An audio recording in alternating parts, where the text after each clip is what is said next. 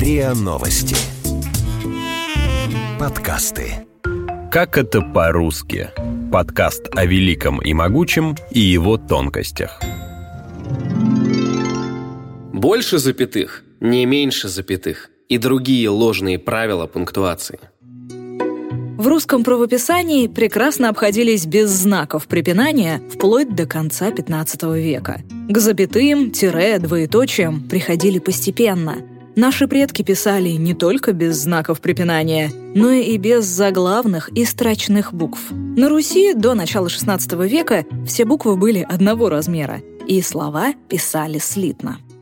Преподобному игумну Козьме Козьме, царь и великий князь всея Руси сия Руси, челом бьет.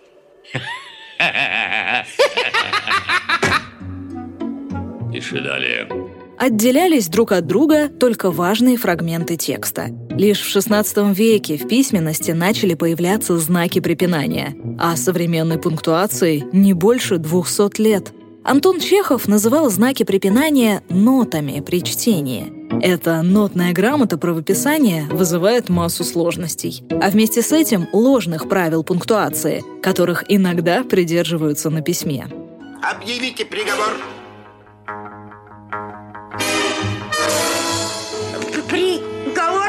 Делу Виктора Перестукина. Казнить нельзя помиловать.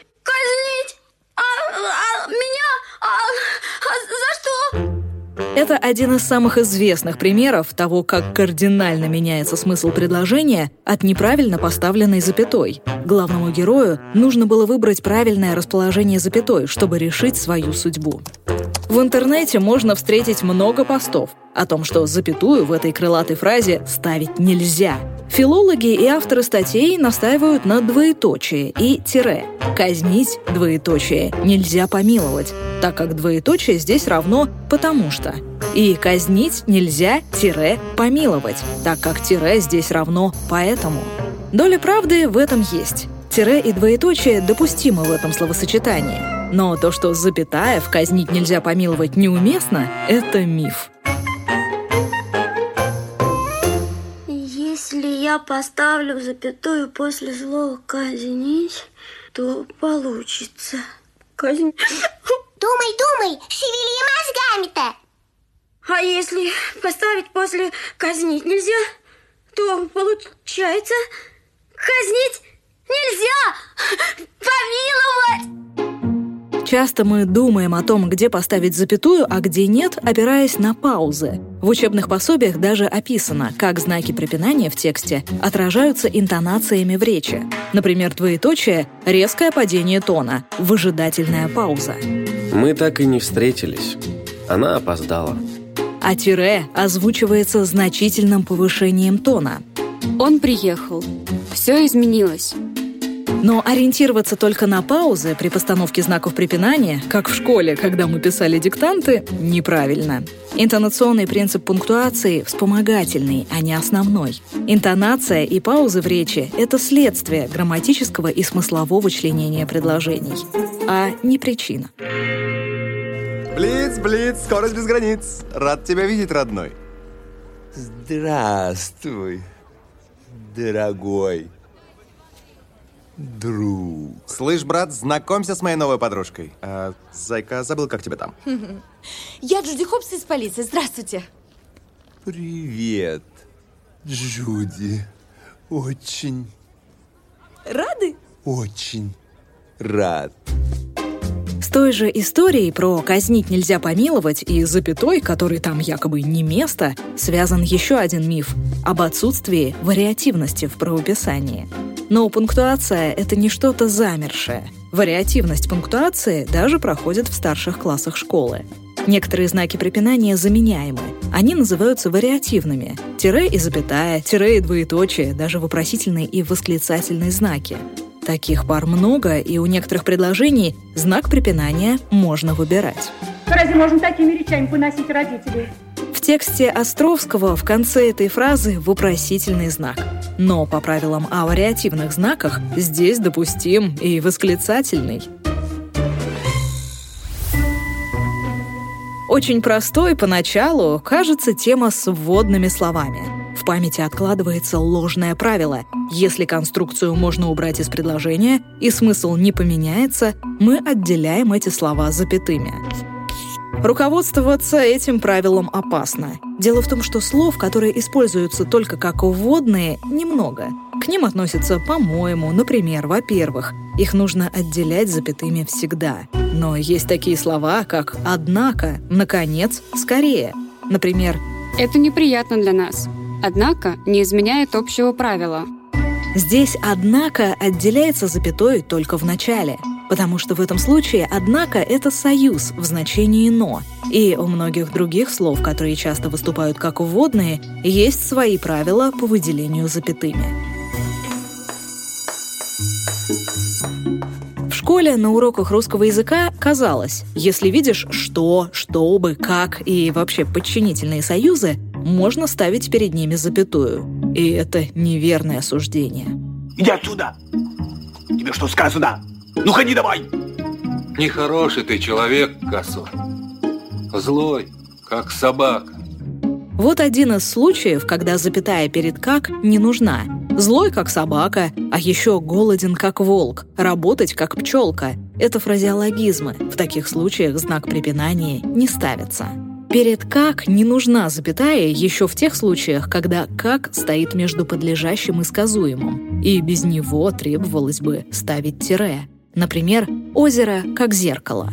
Знак препинания перед «как» не нужен, если в предложении он входит в состав сказуемого, и без него предложение теряет смысл. Например, он держится как герой. Без «как» это предложение становится непонятным.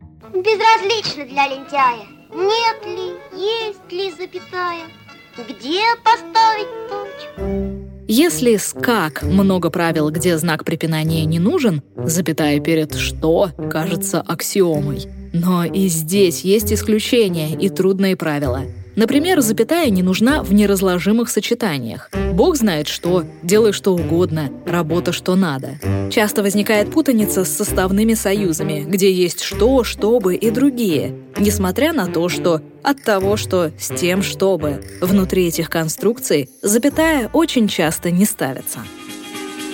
Точка, точка, запятая, вышла рожица смешная, ручки, ножки, огуречек, появился человечек. В тотальном диктанте к орфографическим ошибкам относятся строже, чем к пунктуационным. Это как раз связано с вариативностью знаков препинания, которой в орфографии меньше. Главный редактор «Грамоты.ру» Владимир Пахомов упоминал, что не помнит случая, чтобы в диктанте было много орфографических ошибок и при этом не было пунктуационных. А работы, где 8-10 ошибок на расстановку знаков препинания и при этом орфография в тексте без ошибок — это нередкое явление. Довольно часто пунктуации еще и не придают большого значения. Якобы главное — правильно слова написать. Пунктуация не менее важна, чем орфография, хотя многим кажется, что грамотность – это знание в первую очередь орфографических правил, а пунктуация – так, дело второстепенное. На самом деле нет. Пунктуация, говорит лингвист Нина Сергеевна Валгина, несет свою и притом большую службу в языке. Она осмысливает письменный текст, доносит его до читающего именно с тем содержанием, которое было задумано пишущим. И только благодаря пунктуации – Пишущие и читающие достигают единства в восприятии содержательной стороны текста. Конец цитаты. Но даже несмотря на то, что неважность пунктуации – миф, в обычной жизни всем правилам мало кто следует. Например, точка, благодаря свободе пунктуации в мессенджерах, часто игнорируется в онлайн-переписках. Вот как говорит об этом профессор лингвистики Уэльского университета Дэвид Кристал. Теперь точка имеет эмоциональный смысл и стала своего рода смайликом. В 1990-х годах интернет создавал свой нравственный облик лингвистической свободы, в котором любое нарушение правил поощрялось, в том числе и правил пунктуации. Эмоциональный смысл точки теперь в том, что «ок» с точкой на конце мы воспринимаем как агрессию в переписке, а «ок» без точки или с восклицательным знаком — нейтральную или положительную реакцию. Пунктуации придается меньше значения в повседневности, но это не отменяет ее важности. И, возможно, так происходит из-за ее сложности и вариативности, которые намного больше, чем в орфографии. Вы слушали эпизод подкаста «Как это по-русски». Этот выпуск сделан при поддержке ежегодной просветительской акции «Тотальный диктант» в рамках совместного проекта «Как это тотально». Сценарий эпизода Алиса Хохлова. Эпизод озвучили Наталья Шашина, Светлана Митина и Артем Буфтяк. Монтаж эпизода Андрей Темнов. Слушайте эпизоды подкаста на сайте ria.ru в приложениях Apple Podcast, Google Podcast, CastBox, SoundStream и Яндекс.Музыка. Комментируйте и делитесь с друзьями.